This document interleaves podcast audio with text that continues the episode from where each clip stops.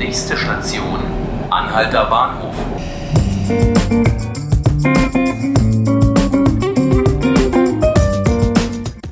Willkommen zu einer Spezialausgabe der 5 Minuten Berlin, dem Tagesspiegel Podcast.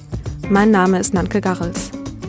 In dieser Woche erinnern wir im Podcast an 70 Jahre Luftbrücke und feiern das Tempelhofer Feld. Deshalb gibt es jetzt jeden Tag einen besonderen Podcast, der zum Beispiel einen Menschen vorstellt, der auf besondere Weise mit dem Tempelhofer Feld verbunden ist. Oder wir machen gleich das ganze Feld selbst zum Thema. Heute stellen wir die Geschichte von Halina Wojciechowska vor. Sie lebt in Lodz in Polen und war kürzlich zum ersten Mal seit 1945 wieder auf dem Feld. In einer Rikscha fährt sie über das sonnige Feld, auf dem Menschen grillen und das Wetter. Viele Menschen. Jeder macht, was er will. Halina Wojciechowska hat das Feld ganz anders in Erinnerung. Im März 1945 war sie hier als Zwangsarbeiterin eingesetzt. Zuvor war sie im KZ Außenlager Felden interniert. Damals war sie 14 Jahre alt und musste gemeinsam mit anderen polnischen Mädchen Trümmer vom Feld räumen. Jetzt fährt Halina Wojciechowska mit ihrem Sohn über das Feld und staunt über arabische und türkische Großfamilien, die hier picknicken und grillen.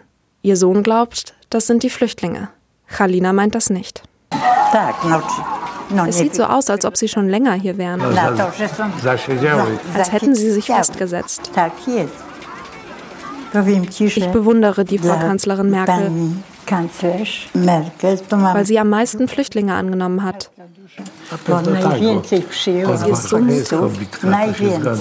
Als Halina nach Deutschland kam, gab es nicht viel Menschlichkeit, vor allem nicht gegenüber Ausländern. Die Nazis holten ab Ende der 30er Jahre Gast- und Zwangsarbeiter, vor allem aus Italien und Osteuropa, nach Deutschland. Denn die meisten Männer waren als Soldaten an der Front. Es fehlte überall an Arbeitskräften, vor allem in der Rüstungswirtschaft. Am Tempelhofer Feld siedelten sich vor allem Flugzeugbauer an, darunter auch die Lufthansa. Über 3000 Zwangsarbeiterinnen und Zwangsarbeiter arbeiteten im Lauf des Krieges auf dem Feld. Alleine 1944 waren es 2000 Menschen, die bei der Weserflug arbeiten mussten. Ihre Arbeitstage waren oft zwölf Stunden lang. Manchmal dauerten sie bis zu 36 Stunden. Das ist jetzt eine freie Gesellschaft.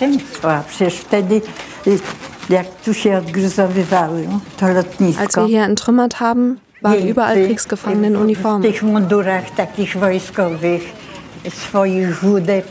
Franzosen und Italiener.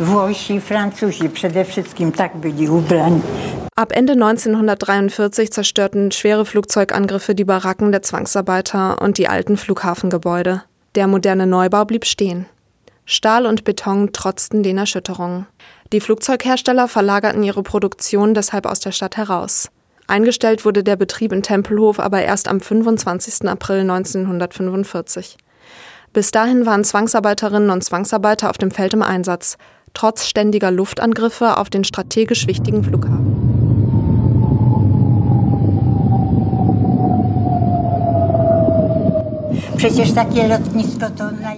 Auf Flughäfen wurden die schlimmsten Bomben geworfen. Riesige, riesige Bombentrichter entstanden. Tag und Nacht fielen Bomben. Tag und Nacht. Wir haben uns in den Trichtern versteckt, wenn es Fliegeralarm gab. Wir haben den Angriff abgewartet und dann weitergearbeitet. Die Zwangsarbeiterinnen lebten in Barackenlagern unter unmenschlichen Bedingungen. Die Strohsäcke, auf denen sie schliefen, waren oft verwanzt, die Verpflegung unzureichend. Auch bei Eis und Schnee mussten die Mädchen raus aufs Feld.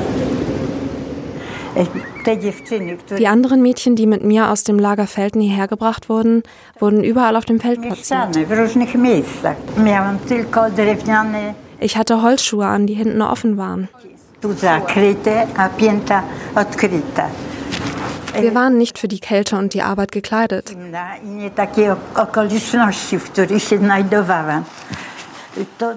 Wir wollten immer zusammenbleiben, um uns gegenseitig zu wärmen. Die Befehle waren, arbeite, tu das nicht, schau her, schau weg. Wir mussten gehorchen und still sein.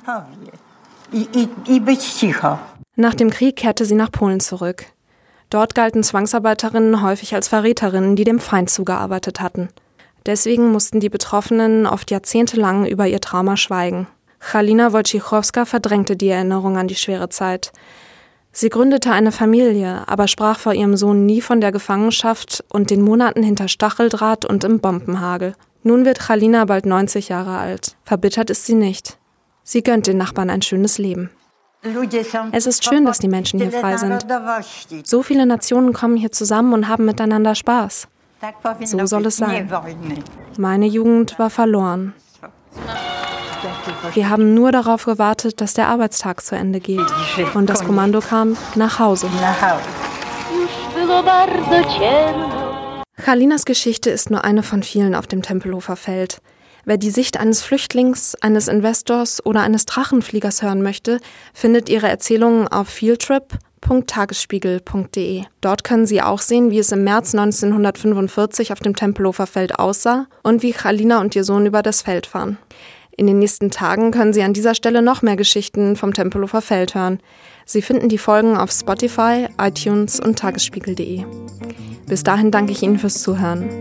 Das war 5 Minuten Berlin, der Podcast des Tagesspiegels. Mein Name ist Nantke Garrels und ich verabschiede mich. Bis bald.